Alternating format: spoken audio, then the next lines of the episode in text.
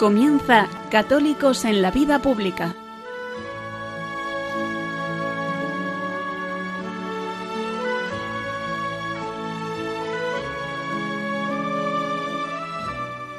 Un espacio dirigido en Radio María por Luis Zayas.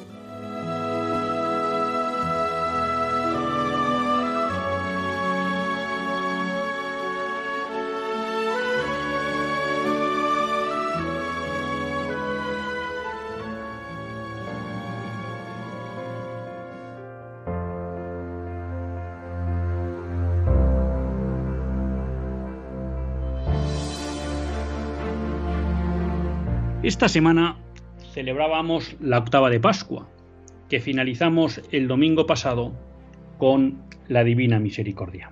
A lo largo de esta semana se lee uno de esos pasajes que a mí me encantan del Evangelio, que es los discípulos de Maús.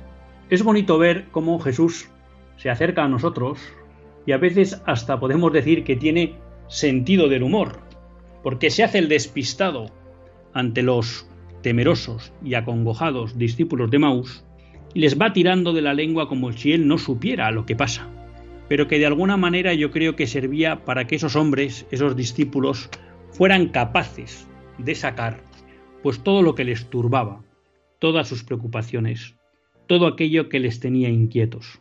Y luego él poco a poco fue dando explicación, razones para estar tranquilos ante esa turbación que les asolaba. Y es bonito ver cómo el Señor es siempre delicado con nosotros y Él sigue su camino, porque Él no quiere entrometerse en nuestra vida si nosotros no le dejamos. Y por eso espera respetuosamente a que sean los dos discípulos de Maús los que le pidan que se quede con ellos.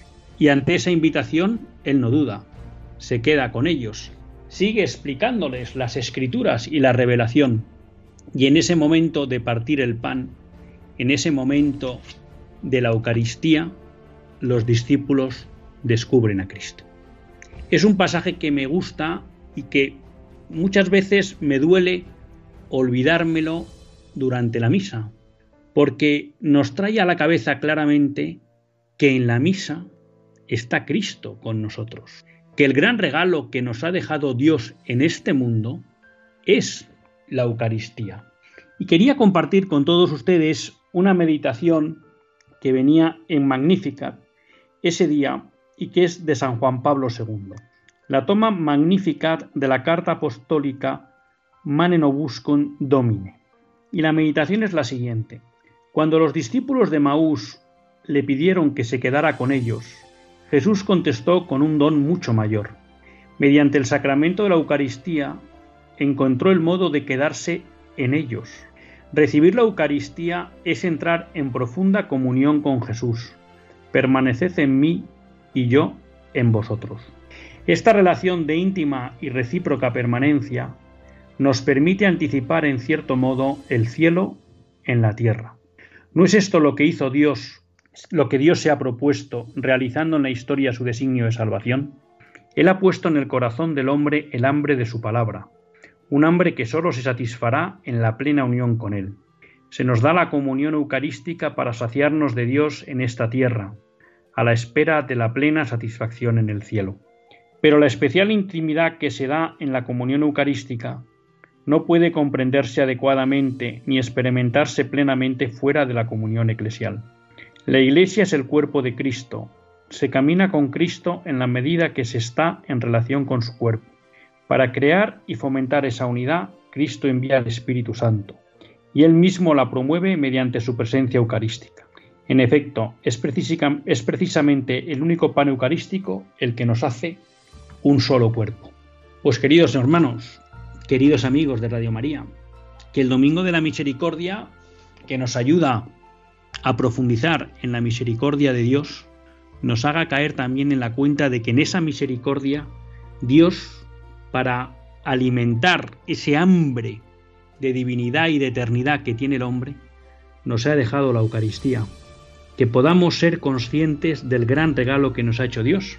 Y como nos explica San Juan Pablo II, que seamos conscientes de que ese gran regalo hay que vivirlo en la iglesia, porque además es un regalo que nos ayuda a ser uno, que es lo que quiere el Padre de todos sus hijos.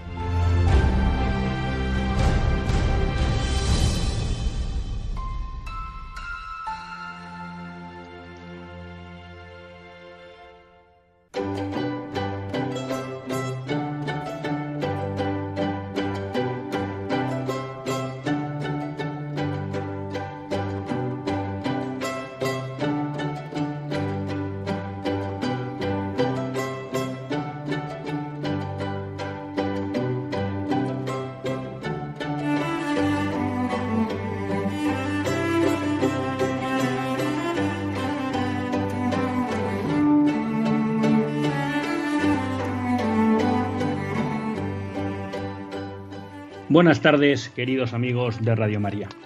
Un lunes más volvemos fieles a la cita con todos ustedes en los estudios centrales de Radio María. Un lunes más para compartir esta hora de radio y este programa Católicos en la Vida Pública.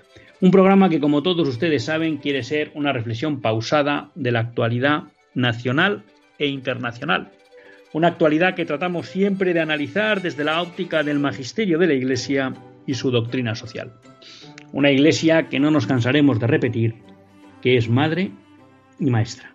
Y un lunes más tiene la suerte de compartir con todos ustedes esta hora de radio Luis Zayas, que es quien les habla y que, como siempre les digo, pues al que la Virgen le ha concedido la suerte y la gracia de dirigir este programa. Quizá se han quedado un poco sorprendidos con el editorial, porque es verdad que solemos hablar de cosas, vamos a llamar, más temporales, ¿no? Los editoriales suelen ir enfocados a, analizar, ¿no? O a tratar de profundizar o compartir con ustedes planteamientos sobre cuestiones meramente temporales, vamos a decir así, ¿no? Del orden temporal, no del orden sobrenatural. Y de repente, pues hoy me he descolgado con un editorial sobre la misa. Y como habrán podido comprobar, como uno no es teólogo, pues lo que ha hecho es tirar ¿eh? de fuentes seguras como es San Juan Pablo II. Pero todo tiene un porqué. Y siempre decimos que el editorial pues trata de ser un poco el pórtico del programa, ¿no? Que de alguna manera nos ayude a introducir pues la temática principal que queríamos tratar hoy en el programa. Y sí, vamos a hablar de la misa. No se asusten porque estoy seguro que a ustedes les encantaría que pudiéramos hacer un programa pues profundizando a lo mejor teológicamente en la misa o demás, porque como buenos cristianos pues siempre es algo que nos llama, ¿no? Pero en principio no pretendo, salvo que los, eh, los, los invitados al programa vayan por ahí, abundar en una explicación teológica de la misa que desde luego a mí se me escapa, ¿no? Pero sí queríamos hablar de la misa porque si hay algo pues que uno va notando en los últimos años es que empieza a haber cada vez más una presencia cultural católica en el ámbito del cine. ¿Eh? Y lo hemos visto pues con la última película que ha, habido sobre San José, con una película que hubo sobre el Sagrado Corazón, con una película sobre el mensaje de Fátima. ¿eh? Bueno, cada vez va habiendo una mayor presencia del, podríamos denominar, a lo mejor en sentido amplio, el cine espiritual, ¿no? Tenemos ahí también la, la película Amanece en Calcuta, las películas del Padre Pío, bueno, muchas, ¿no? Y esta semana, pues hemos tenido la suerte de que el fin de semana recientemente acabado, vamos, este sábado y este domingo, pues se ha estrenado una película también de, de carácter espiritual, que se titula El beso de Dios. Y esta película es un documental sobre la misa. De ahí, pues que me haya atrevido en el editorial a hablar sobre la Eucaristía. Y para hablar del beso de Dios contamos pues con dos invitados de excepción, que son por un lado Pietro Ditano, que es su director, y por otro lado Arturo Sancho, que comparte con Pietro pues la, la categoría de productor. Buenas tardes a los dos, Pietro y Arturo, y muchas gracias por estar aquí con nosotros en Radio María. ¿Qué tal? Muy buenas por aquí, Pietro. Gracias, Luis. Te pongo con él un segundo para que salude, porque como estamos con, con un teléfono, nos lo pasaremos. ¿Qué tal, Luis? Buenas tardes a ti y a todos tus oyentes. Encantado de estar con vosotros. Buenas tardes. La verdad que la primera pregunta, bueno, lo primero que me surge es daros las gracias, ¿no? Porque realmente uno considera, quizá equivocadamente, pues que es arriesgado producir un documental sobre la misa y tratar de presentarlo en salas comerciales, ¿no? Con lo cual, bueno, pues enhorabuena por la, por la valentía, ¿no? Y lo segundo es, ¿por qué se os ocurre hacer un documental sobre la misa? ¿Qué es lo que os impulsa a, dar este paso? Sí, pues yo creo que lo que estabas comentando antes, precisamente, de ese texto bellísimo eh, del Evangelio, de la invitación de Jesús, ¿no? De que cuando Él parte el pan, que Él viene a habitar en nosotros. Pues yo, en mi caso personal, pasé un momento difícil. Eh, soy Pietro, el director ahora, para no confundir. Pasé un momento de mucha dificultad, incluso me cuestionaba el propio sacramento, eh, no tenía muy claro cómo si era una parte más de la tradición o el origen cuál era y bueno pues la duda como a veces nos se asoma la tentación ahí pues me, lo cuestioné.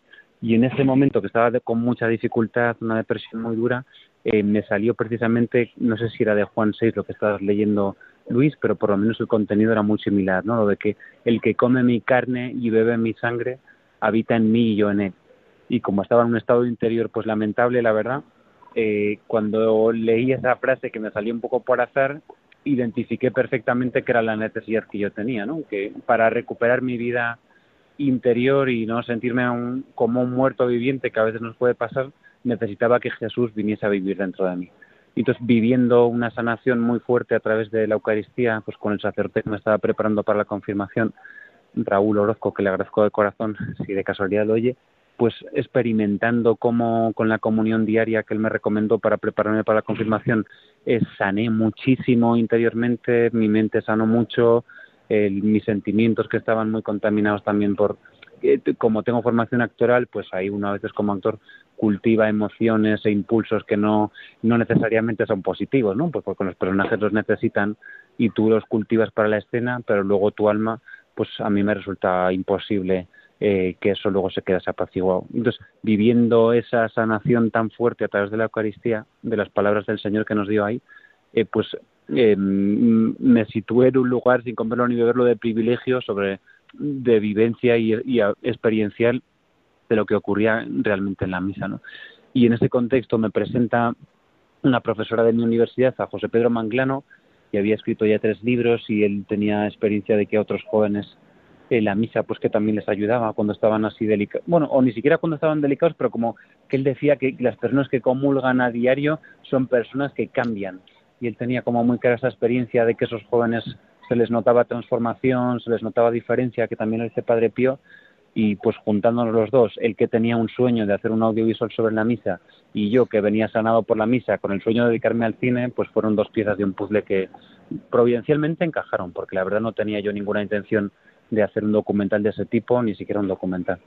Fíjate que ahí has citado a, a José Pedro Mangrano y bueno, pues también por hablar, ya que estábamos hablando de cine espiritual, pues recientemente el grupo Hakuna, eh, yo creo que fue hace un año, ¿no? Más o menos, pues también lanzó la película Vivo, ¿no? Que hablaba, bueno, pues de la presencia real de Cristo en la Eucaristía, de alguna manera, ¿no? Eh, si les tuviéramos que explicar a los oyentes, sin hacer un spoiler, qué es el beso de Dios para animarles a ir, ¿cómo lo definiríais o cómo lo explicaríais? Hola Luis, ahora yo soy Arturo. Mira, nosotros siempre, siempre contamos nuestra propia experiencia, porque es verdad que como ha sido muy particular todo este viaje que Pietro y yo hemos vivido a lo largo ya de cinco o seis años, eh, a nosotros a veces que Luis nos cuesta explicar, incluso a nosotros nos cuesta explicar. Y un poco la conclusión que, extraemos nosotros es que hemos sido envueltos, por así decirlo, en este viaje que es un misterio porque nos ha pasado nos han pasado muchas cosas, Luis, e incluso este proyecto se, se paralizó totalmente, Pietro ya lo por, por, prácticamente por finiquitado, por paralizado. Y nada, aparecí yo de la nada, el Señor me puso por ahí y hizo que nos juntáramos eh, Pietro y yo, y entonces eh, hicimos resurgir el, el proyecto y, y hemos llegado hasta el día de hoy. Pero es, que, pero es verdad que al pasarnos tantas circunstancias, todo tipo de vicisitudes, nos hemos dado cuenta que nosotros, por así decirlo, hemos sido envueltos por, el propio misterio. Y, es el propio misterio, el mismo misterio del que va la, la propia película, que es la Eucaristía. A veces, Luis, a mí me pasa que cuesta mucho eh, explicar que es la Eucaristía, ¿no? Si te pones a explicarlo, intentas explicar para un no creyente, pues eh, te faltan las palabras. ¿Cómo explicas que, en un trozo de pan hay una persona que es Dios? Eh, la verdad es que cuesta explicar más allá de la, más allá de la razón. Es algo que solo se vive con el sentimiento. Entonces, eh, como nos hemos dado cuenta que todo este misterio también se ha plasmado en, el propio documental, incluso hay cosas que, que, es como si a nosotros, incluso a Pietro a veces le cuesta descifrar o, explicar. Entonces, sí que invitamos al espectador que más allá de, la necesaria crítica, valoración, incluso queja, por así decirlo, que se deje envolver por este misterio con el corazón, que es el propio misterio de, la Eucaristía. Sí, yo creo que brevísimo, que lo que dice Arturo es absolutamente la idea central, ¿no? que nosotros nos hemos visto y nos vemos hasta el día de hoy rebasados por el proyecto, creo que es como una prueba muy buena de que el Señor está detrás, porque nos eh, excede nuestras capacidades humanas, por más de que lo damos todo. ¿Y cómo, definirlo? Pues para mí es el primer momento que me viene que, igual que un beso no se recibe con el cerebro, ¿no? O sea, que aunque afecte al cerebro y a las neuronas, un beso se recibe con, con todo nuestro ser, ¿no? Pues con nuestra piel, se recibe con la emoción, se recibe con el corazón, que este proyecto para nosotros ha sido algo que hemos recibido así, como algo que nos afectaba a todo nuestro ser y creo, por lo que estamos viendo, y ya más allá de, de convicciones personales, que el Señor de alguna forma a quien va y quien Él elige abierto a ver esta película, que no va como a intentar decodificarla, descifrarla, también se están llevando como ese beso de Dios, ¿no? O sea, hay algo que está ocurriendo más allá de nosotros, que hay espectadores que salen tocados de la sala, hay gente que sale llorando, gente que luego nos vienen a abrazar, o sea, está viendo como realmente un toque que como está hecho en mucha oración, la verdad, y hemos pedido al Padre el Espíritu en todo el proceso sin excepción, creemos que el beso de Dios es algo que, que, igual que un beso no va a la cabeza, pues todo esto para nosotros no va para nuestra cabeza, sino nuestro corazón,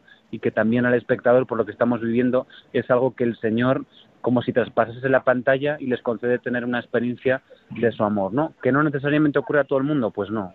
Que es un hecho que empieza a haber un, un porcentaje más que considerable de gente que es tocada por el documental, pues sí. Y a lo mejor el, beso de Dios es eso, ¿no? Esa experiencia que hemos tenido nosotros de ser superados por el misterio y tocados y que ahora volver a la gente así en ese estado de interior de, como dice Arturo, dilo tú cómo es. De, bueno, pues de, de, dejarse envolver con el corazón por el, por el misterio, por así decirlo.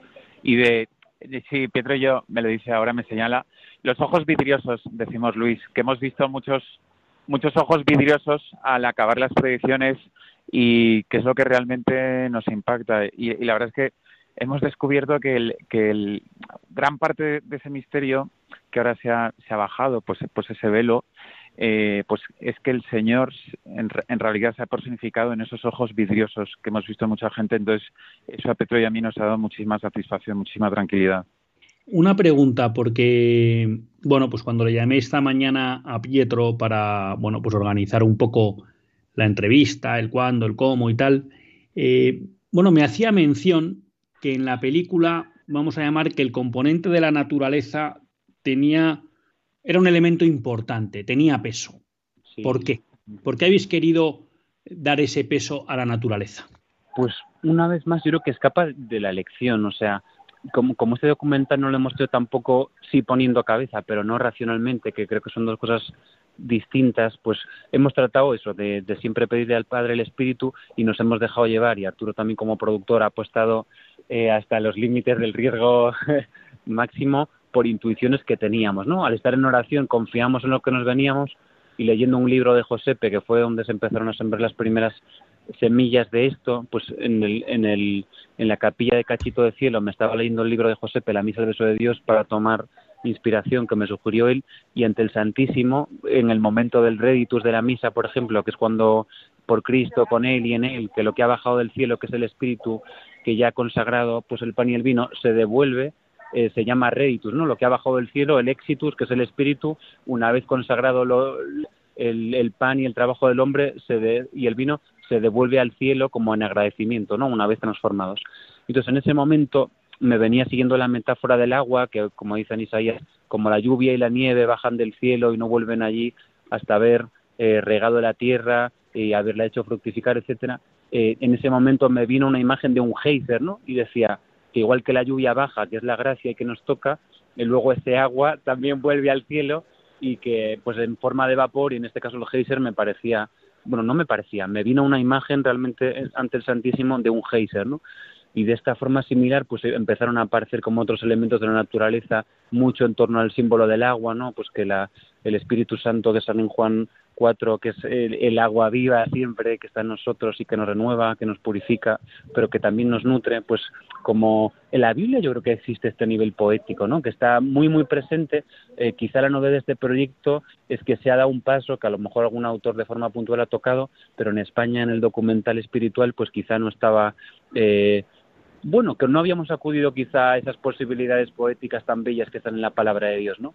Y creo que ahí, pues yo que sé, cuando las aguas que están en el templo, que está el ángel midiendo los codos, también son aguas sanadoras, la Biblia creo que está llena de una serie de imágenes poéticas eh, donde están hablando constantemente de, de a través de los elementos de la, la presencia de Dios y de la transformación que hace Dios en nosotros, ¿no? Y creo que de alguna forma sí que uno, eso por un lado, y como Benedicto XVI decía que, eso es una idea que me comunicó Josepe, que la verdadera liturgia es cósmica, ¿no? Porque toda la naturaleza está ahí eh, anhelando el momento del rescate, que como sabemos, eh, por el pecado de Adán, toda la naturaleza, aunque ella no pecó, peca Adán, sufre las consecuencias, ¿no? Y es sometida eh, pues a la corrupción, a la violencia, eh, a la matanza, cosas que antes no estaban presentes y que como toda la naturaleza padece las consecuencias, es muy natural que la naturaleza esté ahí latiendo, eh, pues anhelando ese rescate del que habla San Pablo, ¿no? Como que seamos rescatados de ahí, de esa dificultad en la que a veces nos vemos abrazados en nuestra vida y la misa es como esa gran puerta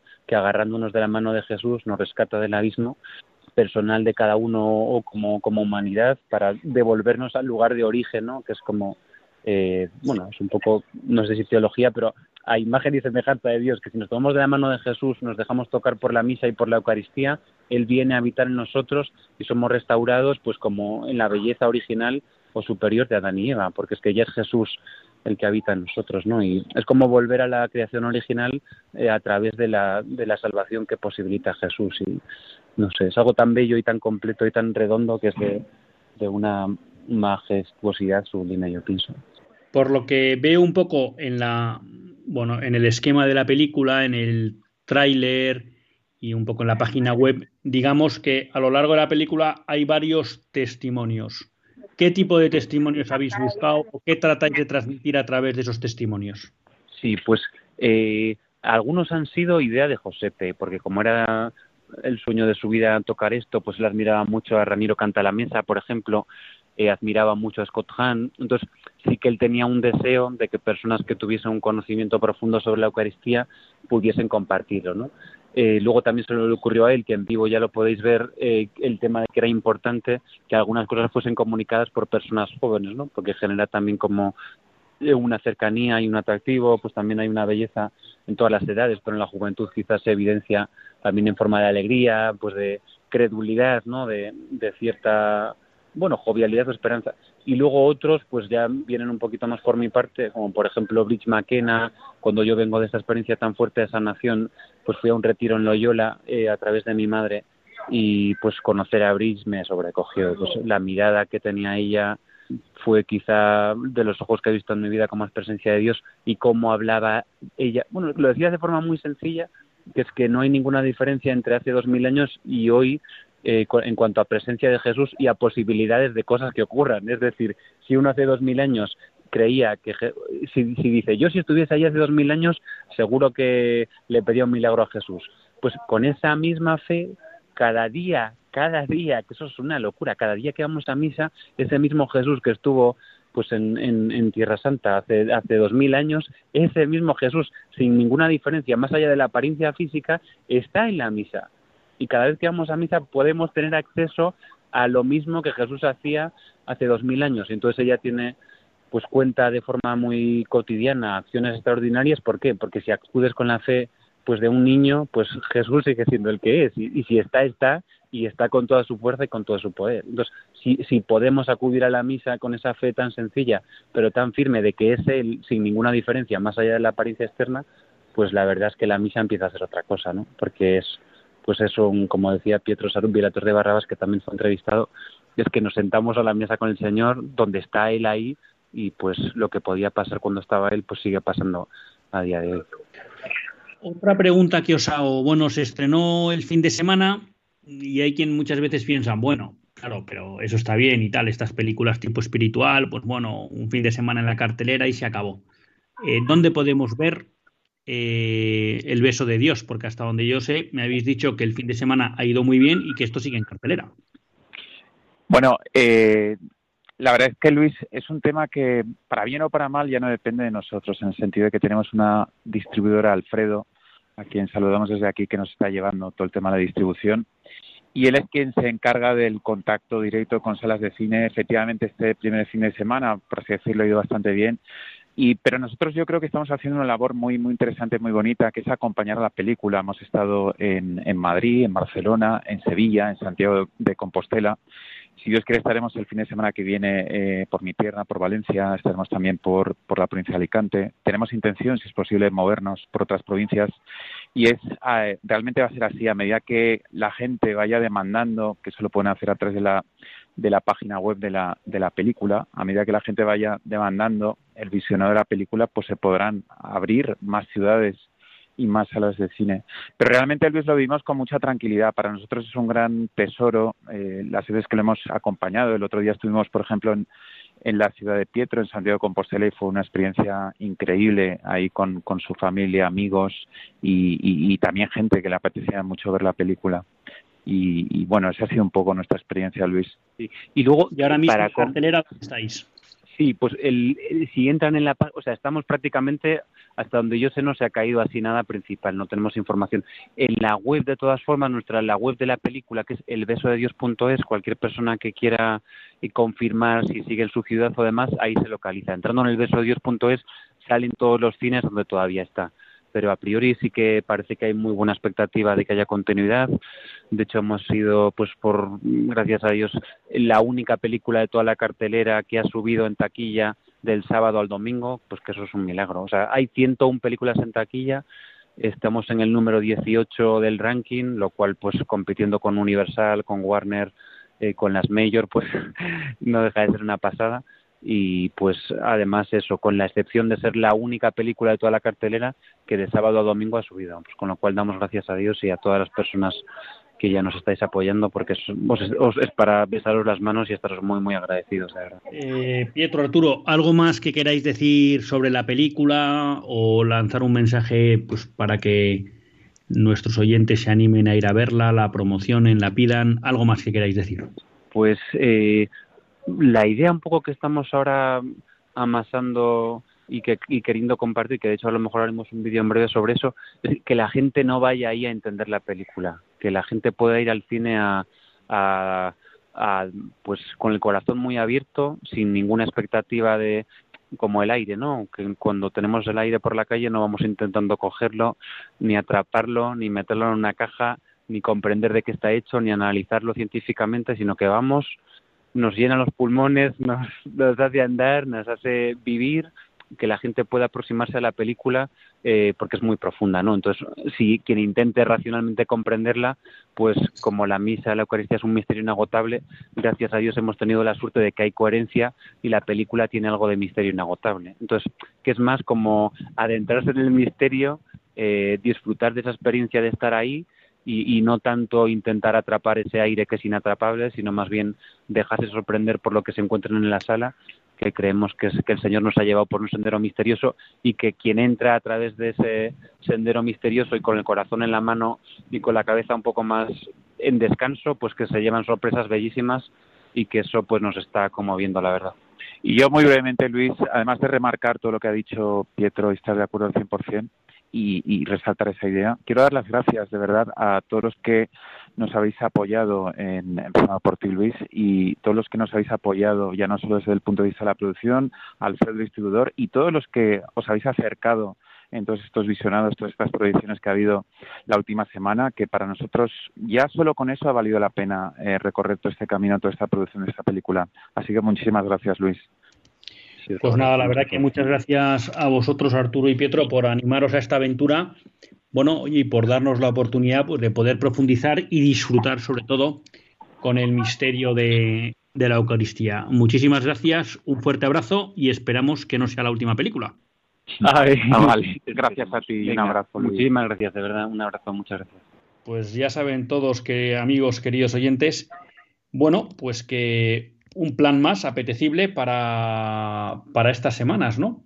Si entran en la página web elbesodedios.es, ahí podrán ver eh, dónde se proyecta la película, pero les digo que está en Albacete, en Alicante, en Asturias, Badajoz, Barcelona, Bilbao, Cádiz, Cartagena, Córdoba, La Coruña, Ciudad Real, Granada, en Palma de Mallorca, en Madrid, en Málaga, Murcia, Navarra, en Pamplona, en Santa Cruz de Tenerife, en Santander, en Sevilla, en Dos Hermanas también, en Toledo, en Talavera de la Reina, en Alcira, en Valencia Capital, en Paterna, en Onteniente, en Valladolid, en Vigo y en, Zaragoza, en Jerez de la Frontera también y en el puerto de Santa María. En Asturias es en Oviedo ¿eh? y en La Coruña ciudad y luego también en Santiago de Compostela. En Ciudad Real es en Alcázar de San Juan. Así que les animamos a que, bueno, pues vayan a ver esta película porque pues seguro que merece la pena y que nos ayuda a conocer mejor ese misterio tan grande que nos ha regalado el Señor, que es la Eucaristía.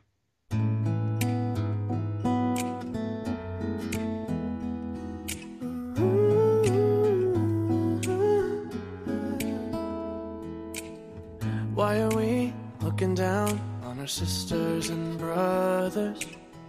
Isn't love all that we got? Mm-hmm. Don't we know everyone's got a father and mother? The day we know we're all the same together, we can make that change. Look around, there are too many of us crying, and not enough love to go round. Oh, oh. What a waste, another day, another good one dying. But I know that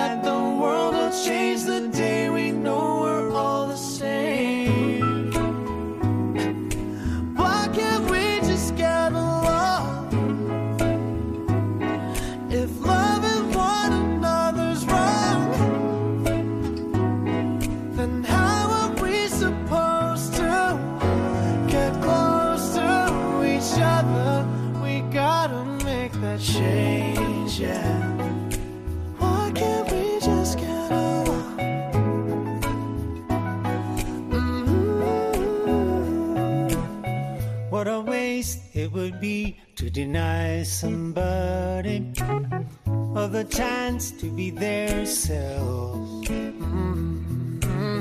What a waste it would be if we heard for nothing.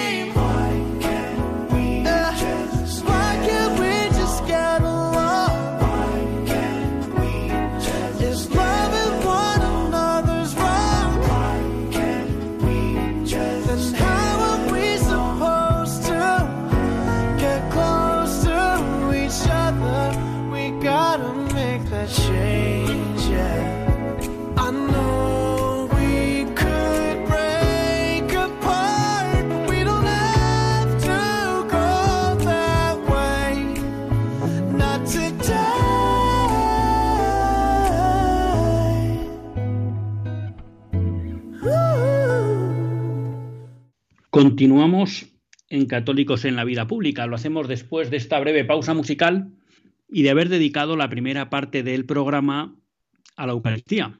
Y les animamos por ello a ver esa película, El beso de Dios. La verdad que es de agradecer, ya les decía, casi sin de memoria, pues me salían una buena serie de películas de cine espiritual, pues que gracias a Dios cada vez se van volviendo más habituales en la cartelera española y yo creo que es de agradecer, porque además todas las que he ido citando pues son de producción española, con lo cual, bueno, pues estamos viendo que hay también un sector audiovisual eh, espiritual pues muy vivo y activo en España, ¿no? Y, y se agradece porque pues uno de los grandes mundos a evangelizar es la cultura y otro de los grandes instrumentos evangelizadores es la cultura, con lo cual realmente pues es una suerte que podamos contar con esa fortaleza en el ámbito español. Claro, ahora uno pues entra un poco miedo, ¿no? Porque después de hablar de algo tan maravilloso como es la Eucaristía, pues digamos que es como si estuviéramos en el Monte Tabor, en la transfiguración. Claro, a uno le apetecería hacer tres tiendas, pero bueno, mm, el Señor pues les dice a los apóstoles, pues ahora hay que bajar abajo, ¿no? Y hay que ir a Jerusalén. Es verdad que, pues con esa fuerza y esa confianza que da a ellos la transfiguración y a nosotros la, Eucaristía. Y bueno, pues vamos a bajar, vamos a bajar al mundo de hoy, ¿no? A, noticias de, actualidad que yo creo que, merece la pena que comentemos, aunque sea brevemente, ¿no? Mm, por no bajar directamente a lo meramente, vamos a llamar mundano, pues congratularnos también de otra iniciativa de tipo espiritual que se ha producido en Madrid esta, esta semana y que yo, torpe de mí, pues no tuve la, rapidez para, haberles avisado a todos, a todos ustedes el lunes pasado, y es que el pasado sábado se celebró en Madrid a las 7 de la tarde en la Plaza de la Villa, lo que era la sede principal antes del Ayuntamiento de Madrid, donde estaba la alcaldía, un rosario de hombres. ¿no? Esto es una iniciativa que ya se viene realizando en otros países, como en Irlanda, como en Polonia y en algunos países más de Europa, en la que, bueno, pues los hombres quieren salir a, dar testimonio vivo y público de fe, ¿no? Y el medio elegido, pues es el rezo del, rosario. Y la verdad, pues hay que decir que fue, que fue un éxito. Entre 250 y 300 personas se reunieron en la, en la capital de, de, Madrid para rezar el rosario y para, bueno, pues tratar de, por un lado, reivindicar la figura piadosa del hombre, ¿no? reivindicar, ¿por qué no?, la figura paterna del hombre y también pues denunciar cómo el mundo moderno hoy desprecia al hombre, rechaza la masculinidad y muchas veces porque lo citaban también eh, los, los, promotores, ¿no? Por ejemplo, en cuestiones como el aborto, el hombre es totalmente desplazado, ¿no? Y muchas veces se convierte en un mero espectador eh, ante la mujer que decide que ese hijo no va a nacer, ¿no? Ese hijo que es suyo también, que es también de ese varón, ¿no? Y que el mundo de hoy no le da ni voz ni voto. Entonces, bueno, pues felicitar también a los promotores de esa, de esa iniciativa, el Rosario de Hombres, y han anunciado pues que se producirán nuevos encuentros, lo cual lo estoy deseando para poder, para poder asistir. Luego una noticia que me parece muy, muy importante, ¿no? Y venía recogida en Infocatólica. Ya saben todos ustedes que los poderes del mundo tienden a instrumentalizar a la Iglesia Católica, ¿no? Y en especial me atrevería a decir a los pontífices. Es decir, al final el mundo, como sabe, como sabe, y reconoce, aunque no lo diga públicamente, que la Iglesia es una institución verdadera y que el Papa es el vicario de Cristo, al mundo lo que le gustaría es que el Papa se pusiera al servicio del mundo y no de Cristo. Y entonces muchas veces tratan, cuando no hace eso, tratan de ponerlo de su lado y cuando no lo consiguen lo mancillan. ¿no? Y ahí hemos visto, por ejemplo, pues todas estas calumnias que a lo largo de muchos años pues, se han lanzado sobre Pío XII, ¿eh? en relación de que si fue tibio con, con, los nazis y demás, bueno, cuando es pues, la única institución mundial que lanzó una encíclica de condena del nazismo, ¿eh? cuando la Iglesia Católica por boca de sus obispos alemanes, fue la única institución en Alemania que atacó públicamente al nazismo y denunció públicamente al nazismo, y eso le, valió persecución. Pero bueno, ya saben todos ustedes pues que al final eh, los secuaces del maligno, pues la verdad nunca les ha importado, ¿no? Lo que les ha importado es atacar la bondad, y en este caso, pues la bondad concretada en la institución del papado y de la Iglesia Católica. Y algo parecido eh, surge ahora con el conflicto ¿no? que tenemos en Ucrania, con esa invasión injusta de Ucrania por parte de Rusia. Todo el mundo está intentando que el Papa haga gestos en base a lo que considera el mundo que es lo justo. Entonces, el mundo lo que quiere es como que el Papa empiece a denunciar públicamente a Putin y a Rusia y que haga todo tipo de actos a favor de Ucrania. Y entonces se le empieza a criticar que si no es claro, que si no cita Rusia, que si no cita Putin, en un intento de instrumentalizar al Papa en este conflicto. ¿no? Porque una de las cosas que llama la atención de este conflicto, y ahora no, no le voy a dedicar mucho más tiempo, es el empeño que hay por buena parte de los actores de echar cada vez más leña al fuego. Es curioso que supuestamente vivimos en Occidente que rechaza la guerra y que ante cualquier conflicto siempre está llamando al diálogo y a que cedan las partes. Y eso lo hemos visto mucho, por ejemplo, en la resolución de muchos conflictos con organizaciones terroristas, criminales, que sin ninguna justificación han matado a cientos de personas ¿eh?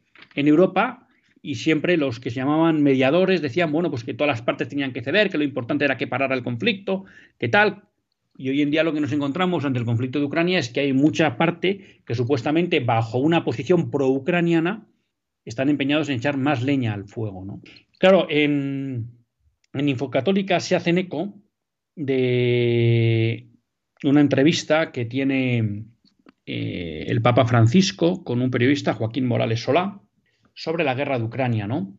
Y a una pregunta de por qué el Papa no va a Kiev o por qué no nombra a Vladimir Putin cuando habla de la guerra, bueno, lo primero que dice el Papa es toda guerra es anacrónica en este mundo y a esta altura de la civilización. Yo creo que ahí pues podemos coincidir, ¿no?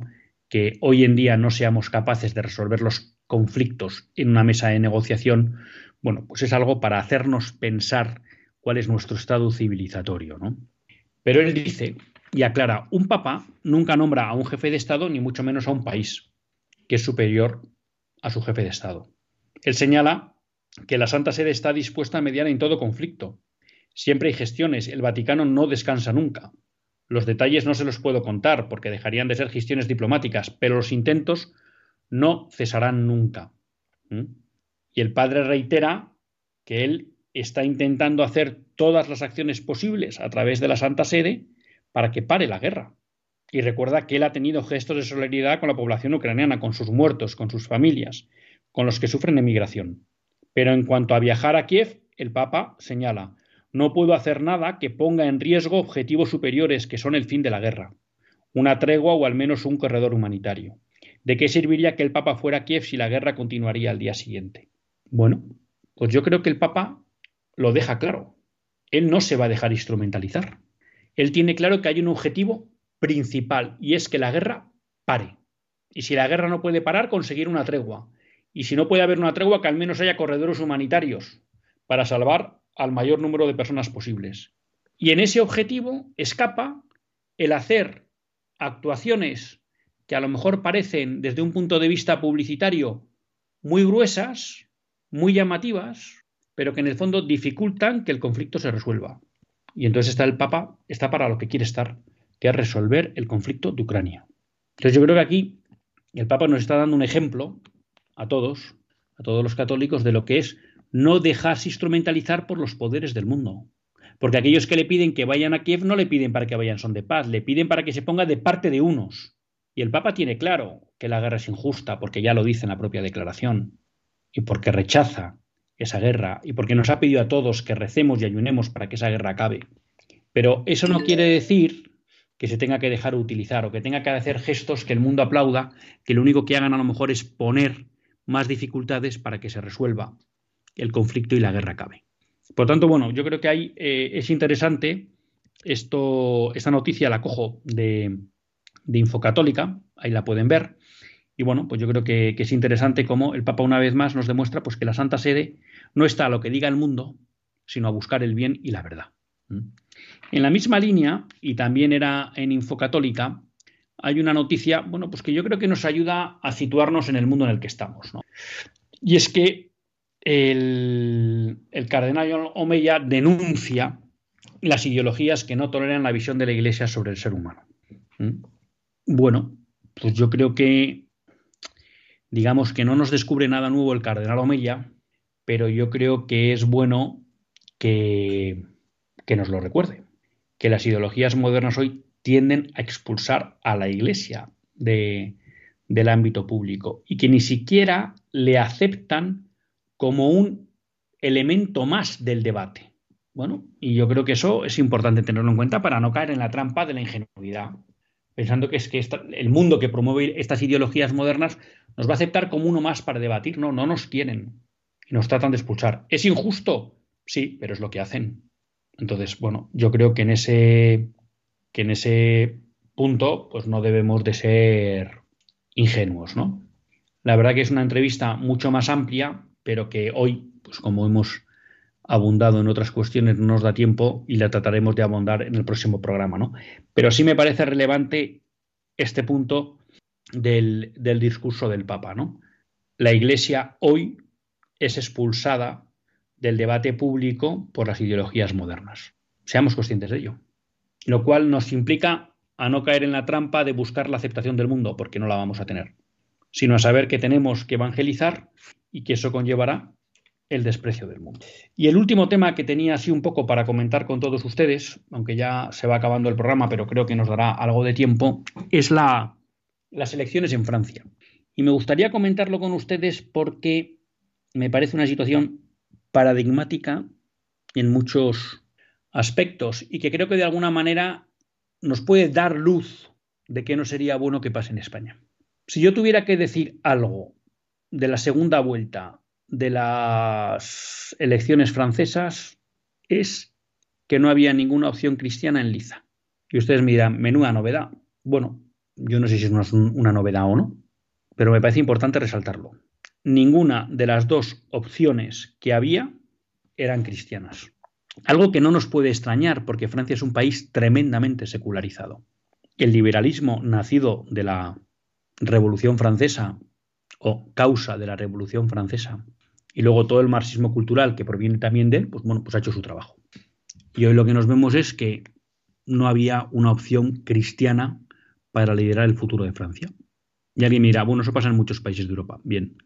Y yo digo, pues también nos está empezando a pasar, o nos lleva pasando en España bastante tiempo, porque aunque ha habido un partido que se declaraba eh, deudor de los, del humanismo cristiano, pues luego hemos visto eh, que no lo ha sido y que incluso ha tratado de borrarlo de sus estatutos. Bueno, pero eso es una interpelación para los católicos. Por tanto, ¿qué quieren que les diga? A mí este falso debate de Macron salva Francia y Europa y Le Pen es el demonio, mm, no me cuenten batallas. El drama real es que no había una opción cristiana para liderar Francia. En segundo lugar, un aspecto significativo, el blanqueo de Macron. Macron no es un hombre de centro derecha. Con eso no quiero decir yo que es que el centro derecha es lo bueno. Lo bueno es lo cristiano. No es un hombre de centro derecha. Macron ha sido ministro del Partido Socialista. Y Macron, hace cinco años, sin recuerdo mal, en 2017, es una operación del propio sistema francés que ante un agotamiento de los partidos tradicionales, el Partido Socialista y el Partido Golista, el de la derecha, y el auge del Frente Nacional, el propio sistema genera una operación que es elevar a Macron a presidente de la República. Cuando digo que es una operación es porque es un hombre que consigue ser presidente sin partido político, ¿eh? que se configura en tres meses y apenas eso, tres meses de campaña, cinco meses de campaña. Pregúntele ustedes a Ciudadanos, a Vox, a Podemos, cuánto tiempo cuesta montar un partido político y qué cantidad de dinero hace falta. Pues imagínense ustedes para ser presidente de la República Francesa. Es decir, esto no es algo que surge espontáneamente, esto se organiza y hay mucha gente que empuja eso. Bueno, y entonces Macron fue una operación del sistema para protegerse supuestamente del demonio Le Pen. Bueno, claro, pero lo que sorprende es ver a toda la prensa de izquierdas o de centro derecha en España diciéndonos que gracias a Dios que ha ganado Macron porque hemos salvado Europa. Bueno, Macron es un señor que hace menos de tres meses ha propuesto que quiere incluir en la Carta de Derechos Europeos el aborto como derecho. ¿Qué es esto de que Macron salva a Europa? Macron es un señor que nos ha demostrado que no tiene ningún respeto por el Estado de Derecho. En un programa reciente hablábamos del totalitarismo soft. Macron dijo claramente que iba a tratar de fastidiar, utilizó otra palabra en francés, a los no vacunados.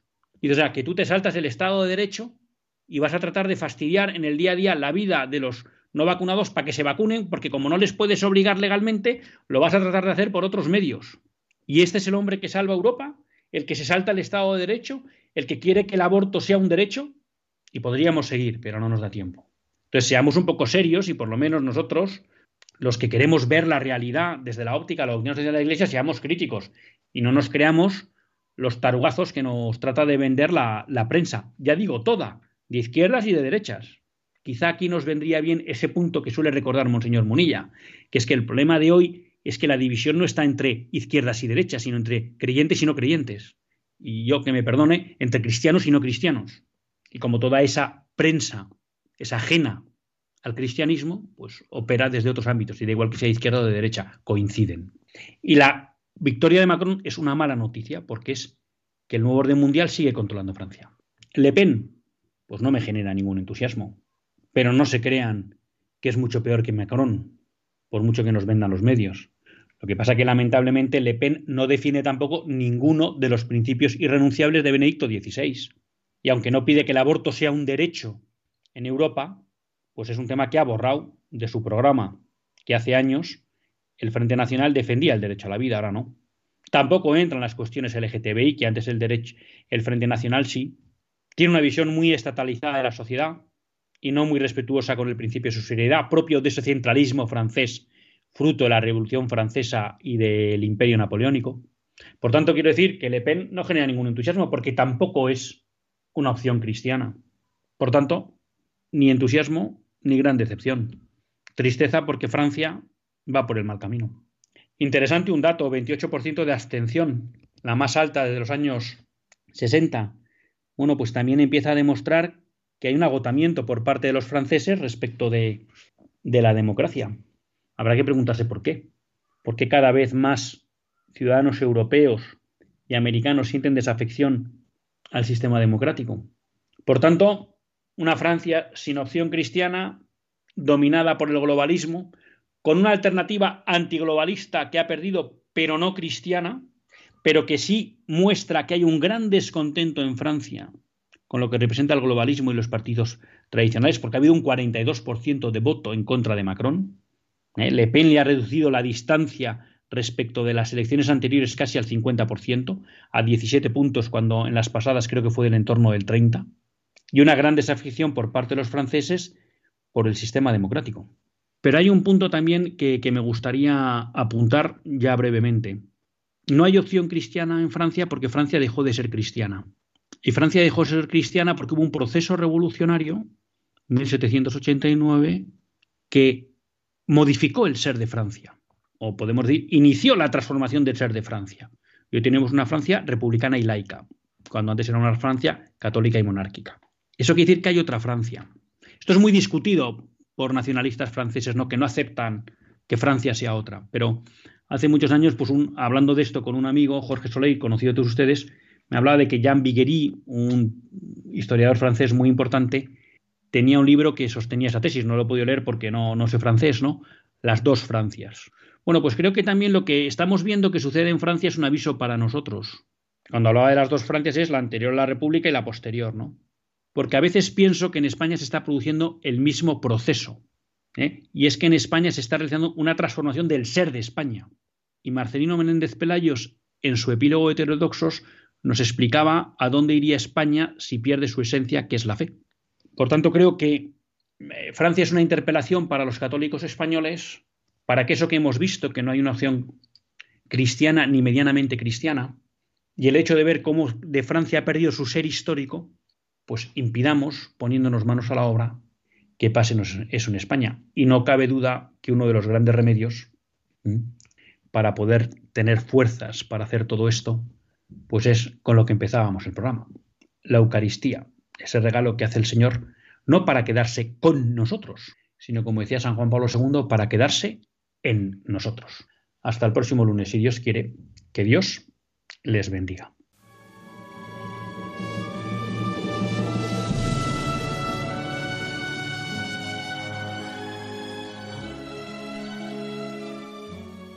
Así concluye Católicos en la Vida Pública, un programa que dirige Luis Zayas.